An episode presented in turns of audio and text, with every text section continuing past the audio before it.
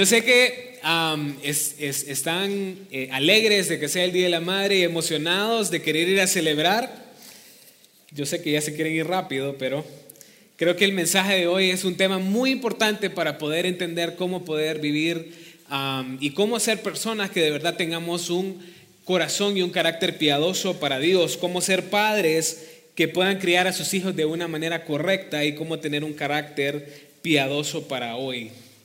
Pensando en el tema de hoy y, pensando en, todo lo que involucra lo que es ser madre, me puse a pensar cómo definiríamos lo que es el concepto de madre, cómo, cómo podríamos definir el rol de una madre en la familia.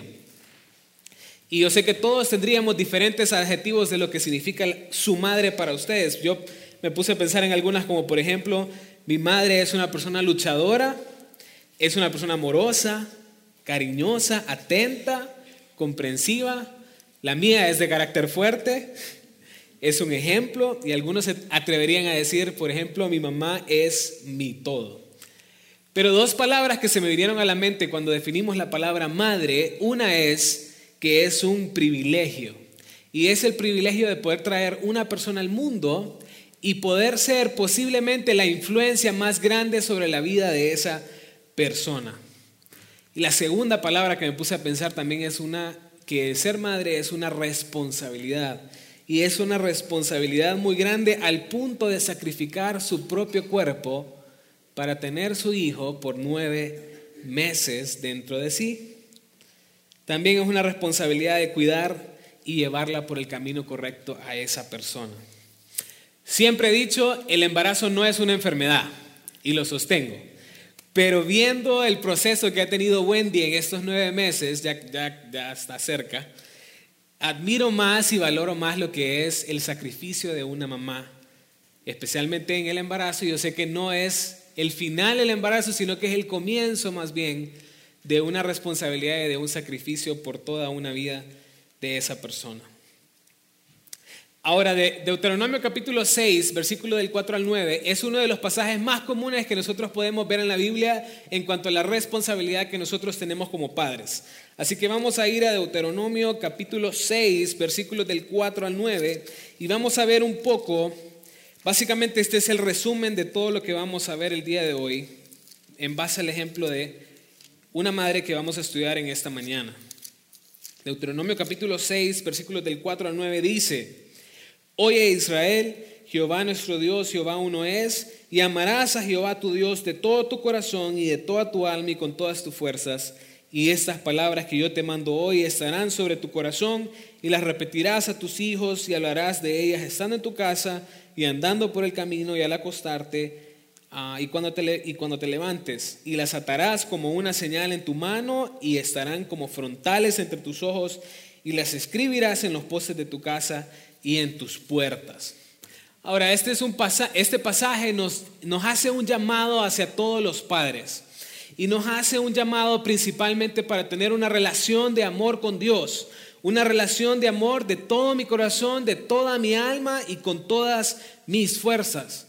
Pero el propósito principal que Moisés estaba dando este pasaje era para que ellos en, en su relación con Dios la puedan reproducir con sus hijos de que esa relación de amor hacia Dios con toda su alma, con todas sus fuerzas, sus hijos la puedan ver como un ejemplo y ellos también puedan vivir por generaciones mostrando a la siguiente generación cómo vivir en una relación de amor y de adoración a Dios. Al punto que yo pueda marcar una impresión en mis hijos para que ellos también entiendan el propósito de sus vidas ellos también puedan entender el pecado en su corazón y ellos puedan rendir su corazón hacia Dios también. Ahora la pregunta sería, cuando yo parta de esta tierra, ¿qué legado le voy a dejar yo a mis hijos? ¿Estoy amando a Dios y enseño a mis hijos a amarle? ¿Glorifico a Dios con mi vida para que ellos imiten lo que yo hago y ellos puedan glorificar a Dios también? Y como padres sabemos que hay una responsabilidad muy grande de proveer toda necesidad para nuestros hijos, de educación, de alimento, de cuidado, satisfacer todas sus necesidades, pero la principal en la vida de ellos es una necesidad espiritual, es una necesidad eterna y esa es la necesidad que ellos necesitan ser suplidos principalmente. Posiblemente hoy digan, bueno, este es un tema solo para las madres, pero no, es un tema para todos, como padres, como personas, cómo tener carácter y cómo tener un corazón piadoso para Dios. Vamos a ver el ejemplo de Ana entonces. Vamos a ir a Primera de Samuel, capítulo 1. Primera de Samuel, capítulo 1. Y vamos a ver cómo tener un carácter piadoso delante de Dios. Vamos a orar antes de sumergirnos en, el, en este capítulo. Padre Santo, te damos gracias por tu amor, por tu cuidado. Gracias por, por tu enseñanza, Señor. Gracias por estas madres preciosas que tenemos en este lugar.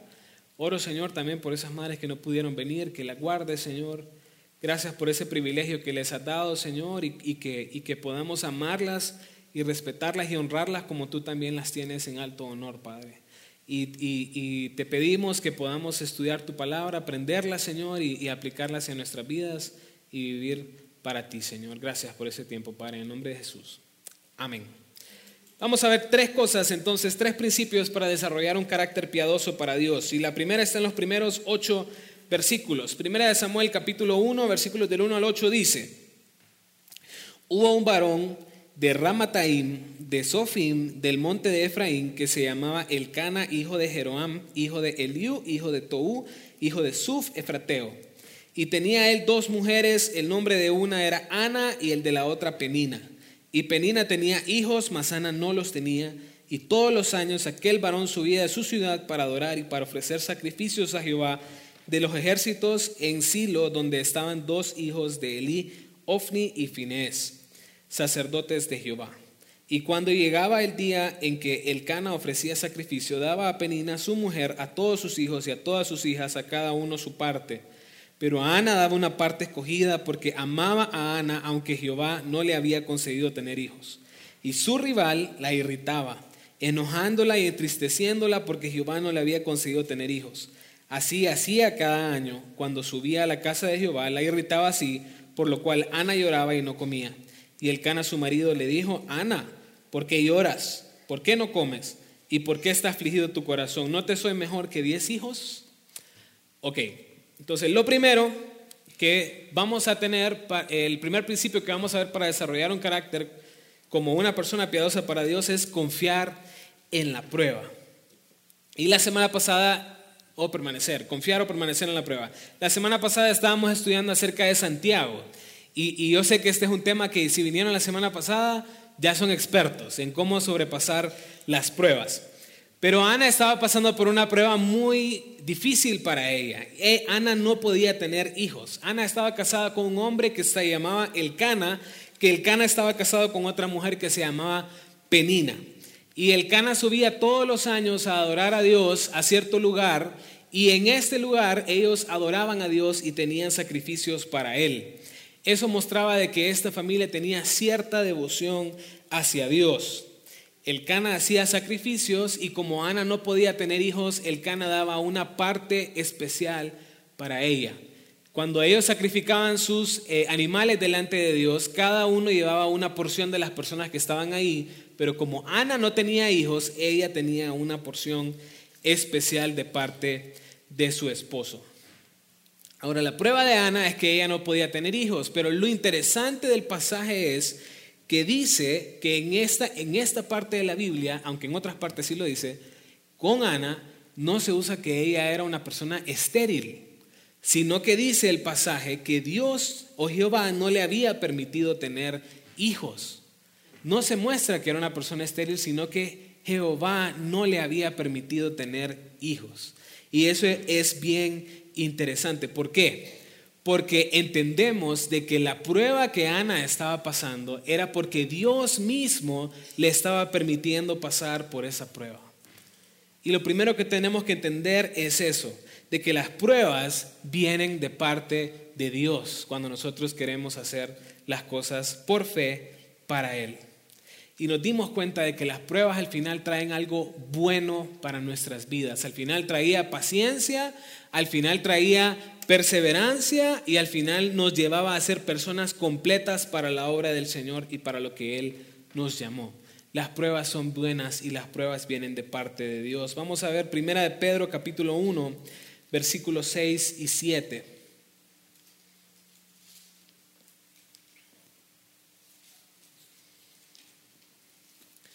Primera de Pedro capítulo 1 versículos 6 y 7 dice, en lo cual vosotros os alegráis, aunque ahora por un poco de tiempo, si es necesario, tengáis que ser afligidos en diversas pruebas, para que sometida a prueba vuestra fe, mucho más preciosa que el oro, el cual, aunque perecedero, se prueba con fuego, sea hallada en alabanza, gloria y honra cuando sea manifestado Jesucristo el Señor nos permite pasar pruebas para que nosotros mismos podamos tener una fe preciosa y gloriosa delante de Dios, para que cuando venga el Señor Jesucristo podamos decir, hemos pasado la prueba y nuestra fe es algo verdadera delante de Dios. Cuando nosotros pasamos pruebas entonces, ¿estamos seguros de que la prueba proviene de Dios y es para nuestro bien? ¿Cómo estamos enfrentando las pruebas? ¿Verdaderamente estamos permaneciendo cuando nos encontramos en las pruebas? Ahora, Dios no solo había concedido a Ana no tener hijos, sino que le pedía confiar y permanecer en él en ese tiempo de prueba. Pero lo interesante viene después. Miren lo que pasa en el versículo 6. Vamos a primera de Samuel de regreso. Capítulo 1, versículo 6. ¿Qué es lo que estaba pasando entonces? Dice, su rival la irritaba, enojándola y entristeciéndola porque Jehová no le había concedido tener hijos. Ahora, la prueba no solo venía de parte de Dios, sino que su propia familia o alguien de su propia familia era ocasión también para probar a Ana, cómo ella iba a permanecer en la prueba. Su misma familia era ocasión de burla para lo que ella estaba pasando y lo interesante es de que el pasaje dice que cada vez que subían a adorar a Jehová todos los años, ella aprovechaba esa oportunidad para burlarse de ella.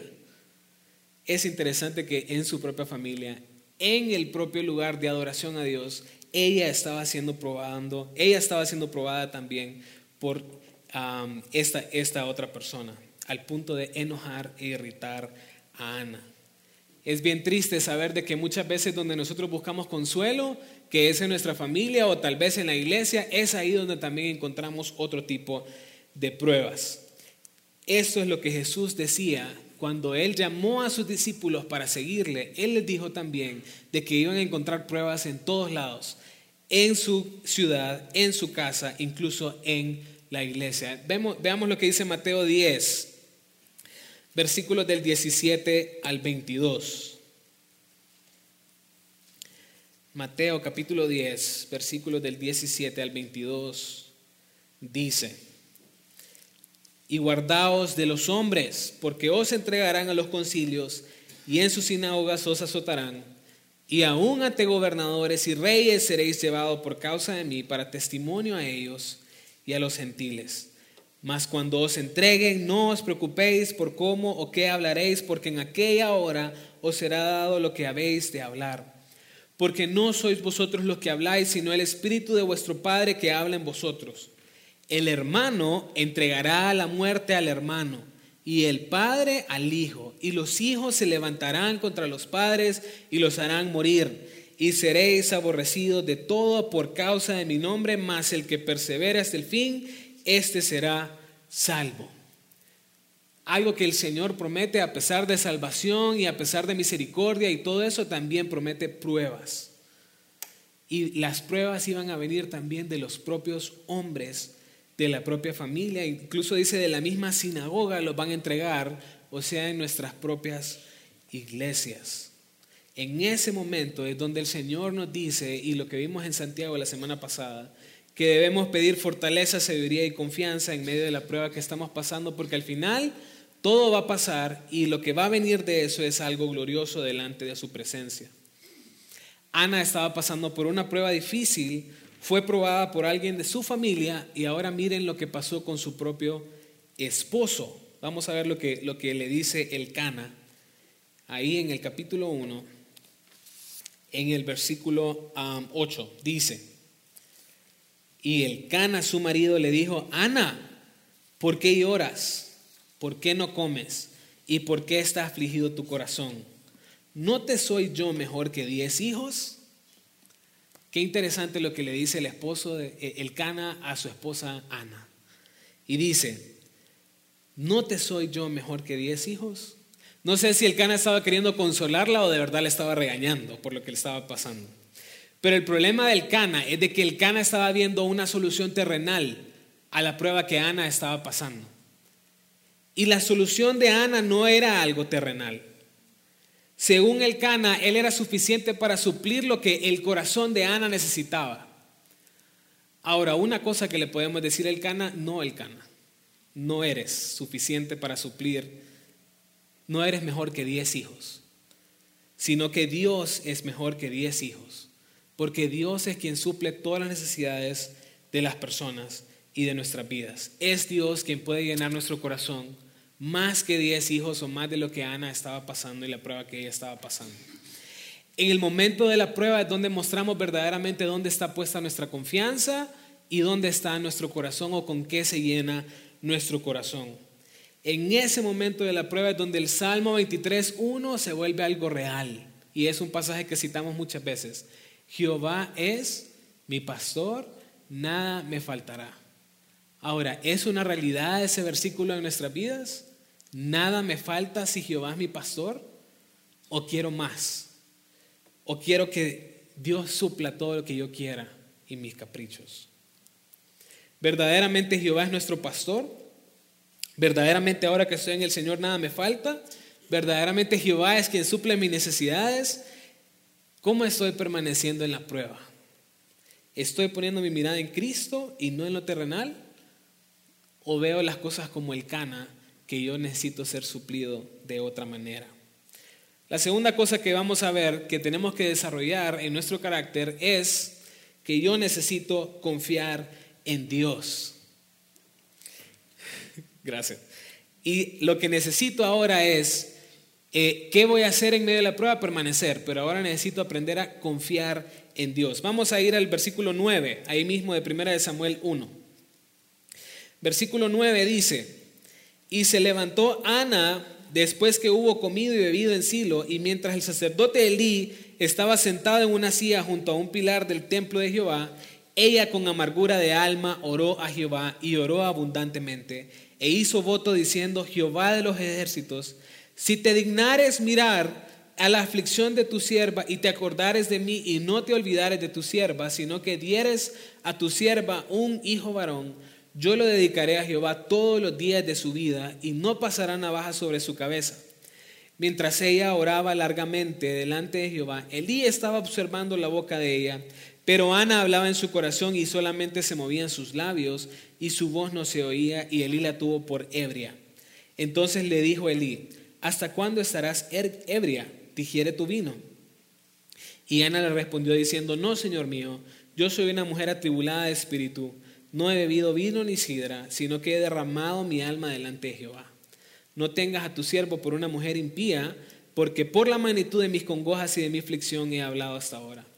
Elí respondió y dijo, ve en paz, y el Dios de Israel te otorgue la petición que le has hecho. Y ella dijo, haye tu sierva gracia delante de tus ojos. Y se fue la mujer por su camino y comió, y no estuvo más triste. ¿Qué pasó con Ana entonces en medio de la prueba? Derramó su corazón delante de Dios.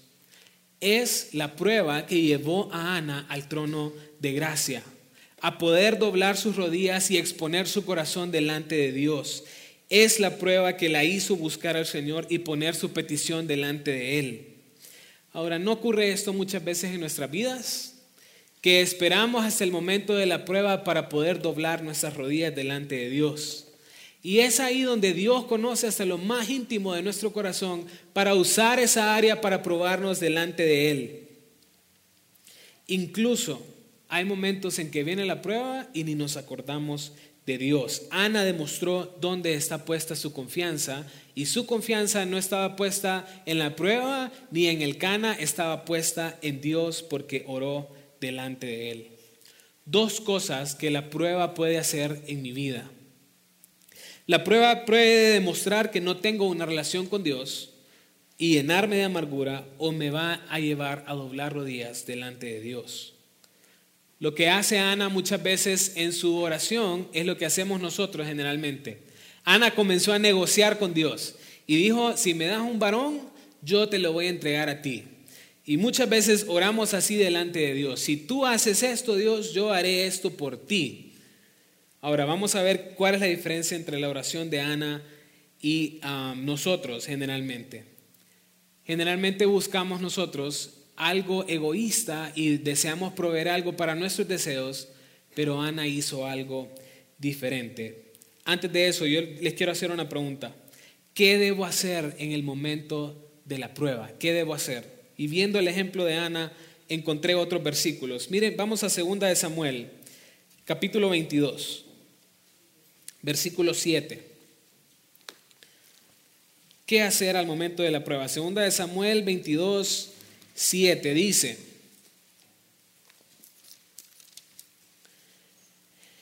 en mi angustia invoqué a Jehová y clamé a mi Dios. Él oyó mi voz desde su templo y mi clamor llegó a sus oídos. ¿Qué hizo esa persona?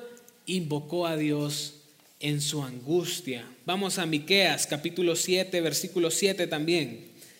Miqueas es uno de los últimos libros del Antiguo Testamento. Miqueas capítulo 7, versículo 7.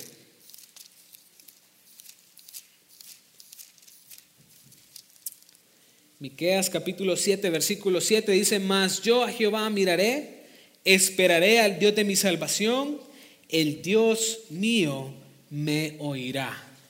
Así es. Invocó a Dios y él iba a esperar a Dios y sabía que Dios le iba a oír.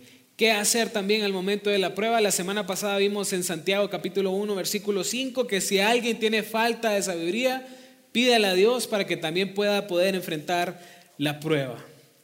¿Qué hacer al momento de la prueba? Clamar a Dios, tener seguridad de que Él me va a escuchar, tener plena certeza de que Dios quiere que yo pase por esa prueba, fortalecerme en la prueba, orar por sabiduría, enfrentar la prueba, aprender que Él, que esa prueba es el plan de Dios para mí. Ahora, algo que sí, que Ana sí hizo en su voto a Dios es de que ella le pide algo a Dios para entregárselo nuevamente a Él. Y eso es la diferencia entre Ana y nosotros. Nuestras oraciones, cuando comenzamos a negociar a Dios, pedimos algo a Dios para mis deleites y después yo le digo, yo voy a hacer algo para ti. Y es más, cuando Dios a veces nos contesta, nosotros nos olvidamos de que Dios es quien nos contestó. Pero Ana quería algo para ella, pero para entregárselo a Dios. Ella quería desprenderse de eso para Dios. Ahora, cuando Elí la ve, cree que está ebria por lo que está pasando, porque ella estaba orando y ella solo movía sus labios. Pero miren qué es lo que pasa con Elí y Ana en el versículo 17 y 18 de 1 de Samuel 1. Dice, Elí respondió y dijo, ven paz y el Dios de Israel te otorgue la petición que le has hecho. Y ella dijo, de tu sierva gracia delante de tus ojos. Y se fue la mujer por su camino y comió y no estuvo más triste. Elí le dijo, ven paz y Dios te otorgue lo que tú le has pedido. Ahora lo interesante es que viendo la respuesta de Ana, terminamos de ver dónde está puesta la confianza de ella. Antes de que Dios contestara o que Dios le diera un hijo, Ana ya se había levantado, se fue, comió y ya no estaba triste. Antes de que Dios le concediera su petición, Ana ya estaba satisfecha con lo que estaba pasando. ¿Por qué? Porque Ana estaba segura de que Dios había escuchado su oración y Ana estaba segura de que ya no tenía que esperar la respuesta de su oración, sino que tenía que esperar en Dios, de que Dios hiciera en su voluntad le concediera la petición de su corazón si era la voluntad de él o no. Y es ahí donde Ana demostró que verdaderamente su confianza estaba puesta en Dios y no en la respuesta de Dios, en la petición que ella había dado. Muchas veces nosotros oramos a Dios, pero queremos que Él conteste tal y como yo le he pedido lo que yo le he dicho a Él. A pesar de que Él sabe qué es lo mejor para mí, no, no me gusta cuando Él no contesta como yo oro. Eso demuestra si mi confianza está en Dios verdaderamente o está en lo que yo le pido a Dios. Si mi gozo está en el Señor o está en los deseos de mi corazón. Ahora, ¿dónde está puesta nuestra confianza entonces? ¿Busco a Dios por algún beneficio o estoy buscando a Dios en las pruebas como Ana? Y el último principio que vamos a ver hoy está en el versículo del 19 al 28 y es dar gloria a Dios. Versículo 19 dice, y levantándose de mañana, adoraron delante de Jehová y volvieron y fueron a su casa en Ramá. Y el Cana se llegó a Ana, su mujer, y Jehová se acordó de ella. Aconteció que al cumplirse el tiempo, después de haber concedido, concebido a Ana, dio a luz un hijo y le puso por nombre Samuel, diciendo, por cuanto lo pedí a Jehová. Después subió el varón Elcana con toda su familia para ofrecer a Jehová el sacrificio acostumbrado y su voto, pero Ana no subió, sino dijo a su marido, yo no subiré hasta que el niño sea destetado, para que lo lleve y sea presentado delante de Jehová y se quede ahí para siempre. Y Elcana su marido le respondió, haz lo que bien te parezca, quédate hasta que lo destetes, solamente que cumpla Jehová su palabra. Y se quedó la mujer y crió a su hijo hasta que lo destetó. Después que lo hubo destetado, lo llevó consigo con tres becerros, una efa de harina y una vasija de vino y lo trajo a la casa de Jehová en Silo. Y el niño era pequeño, y matando el becerro trajeron el niño a Elí. Y ella dijo, oh Señor mío, vive tu alma. El Señor, eh, Señor mío, yo soy aquella mujer que estuvo aquí junto a ti orando a Jehová. Por este niño oraba y Jehová me dio lo que le pedí. Yo pues lo dedico también a Jehová todos los días que viva. Será de Jehová y adoró ahí a Jehová. Versículo 19 dice algo que me emociona mucho. Dice, Jehová se acordó de ella. Lo importante es de que cuando oramos a Dios, estar seguros de que Él me va a escuchar, de que es Dios quien da la prueba, de que es Dios quien da el tiempo, quien da la salida, la sabiduría para enfrentarla, la respuesta, la paciencia, la esperanza en Él mismo, todo lo da Él. Miren lo que dice Primera de Juan 5, 14 y 15. Primera de Juan capítulo 5, versículo 14 y 15 dice, y esta es la confianza que tenemos en Él, que si pedimos alguna cosa conforme a su voluntad, Él nos oye. Y sabemos que Él nos oye en cualquier cosa que pidamos, sabemos que tenemos las peticiones que le hayamos hecho. ¿Qué dice el, el pasaje? Dios oye nuestras peticiones si pedimos conforme a su voluntad. Y si yo pido conforme a su voluntad, tengo que estar seguro que Él me va a escuchar y Él me va a responder conforme a su voluntad. Dios concede el hijo que Ana le había pedido. Ana esperó hasta el tiempo del destete, que generalmente es los dos años. Lo tuvo por dos años para cuidarlo y criarlo y después entregárselo a Dios. Entregárselo por completo a Dios. Ahora lo, interesante ahí es, una vez que lo entrega a Dios, ella, o, que Dios le concede su petición, ella pudo haber dicho, bueno, Dios me, eh, Dios me escuchó, Dios me eh, proveyó lo que yo le pedí, eh, pero eso de entregarle mi hijo a Dios no, no era exactamente lo que yo había dicho. No, Ana cumple lo que ella le promete a Dios. Y dice, Dios, una vez que Dios le ha contestado, ella no se olvidó de Dios, sino que cumplió y se lo entregó a él. Al final, quien se glorifica en una prueba superada es Dios. Quien se glorifica en una oración contestada es Dios. Quien se glorifica en una persona derramando su vida a Dios es Dios mismo. Ahora, Ana deseaba un hijo, pero Ana decide olvidar sus emociones para entregárselo y para glorificar a Dios. Ahora, ¿no deberían hacer todas nuestras peticiones así delante de Dios? De que yo pido a Dios para que Dios se glorifique en la respuesta y entregarle eso que yo le pedí a Dios de regreso. Donde Dios nos contesta para que nosotros le glorifiquemos con lo que Él nos concede. ¿No deberíamos pedir conforme a algo para que Dios sea glorificado? Cuando Dios nos concede hijos es para que los cuidemos, es para eh, eh, eh, que suplamos sus necesidades, pero también entregarlo a Él de regreso, de criarlo para que glorifique a Dios, de proveer sus necesidades materiales, que crezcan como hombres y mujeres de Dios, pero principalmente suplir su necesidad espiritual de Cristo. Ahora, ¿qué significa entregar mi hijo o mis hijos a Dios? Eh, porque no queremos que mañana eh, Daniel y yo nos llenemos de, de niños en nuestra casa. No. ¿Qué significa entregar nuestros hijos a Dios? Significa de que ahora nuestros hijos, nosotros le pedimos a Dios que Él haga todo lo que Él decide con nuestros hijos conforme a su voluntad.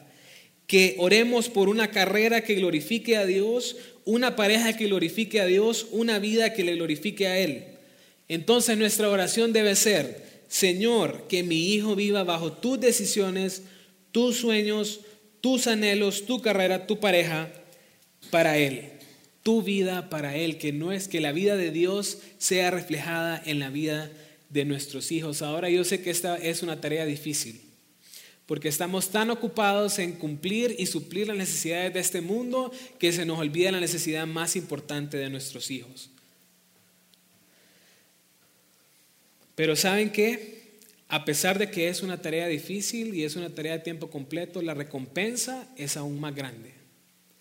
Saber de que yo esté una eternidad con mis hijos en el cielo porque yo tuve la influencia de compartir el Evangelio sobre ellos, va a ser la recompensa más grande hacia nosotros. Saber de que crié a alguien que rindió su vida a Dios.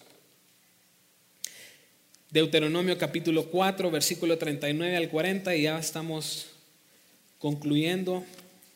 Deuteronomio 4, versículos 39 y 40. Miren lo que dice. Aprende pues hoy y reflexiona en tu corazón que Jehová es Dios arriba en el cielo y abajo en la tierra y no hay otro. Y guarda sus estatutos y sus mandamientos los cuales yo te mando hoy para que te vaya bien a ti y a tus hijos después de ti, y prolongues tus días sobre la tierra que Jehová tu Dios te da para siempre. Vamos a leer el versículo 40 otra vez.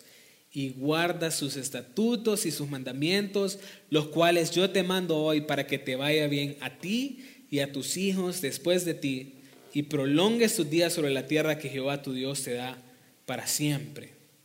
Ahora vamos a poner en práctica lo que la palabra de Dios nos ha dado como padres, como personas. Estamos desarrollando un carácter de un padre y una madre que glorifique a Dios y lleve a sus hijos a glorificar a Dios. ¿Qué dicen nuestros hijos de nosotros? ¿Qué dice el testimonio de nuestros hijos en base a nuestras prioridades o en base a nuestra propia vida? Qué privilegio ser madre. Pero qué responsabilidad más grande nos ha dado Dios con nuestros hijos. Mi oración es que podamos ser hombres y mujeres que podamos llevar a la siguiente generación a Dios, a sus pies, a glorificarle. Vamos a orar. Señor Dios y Padre, gracias te damos por esta mañana.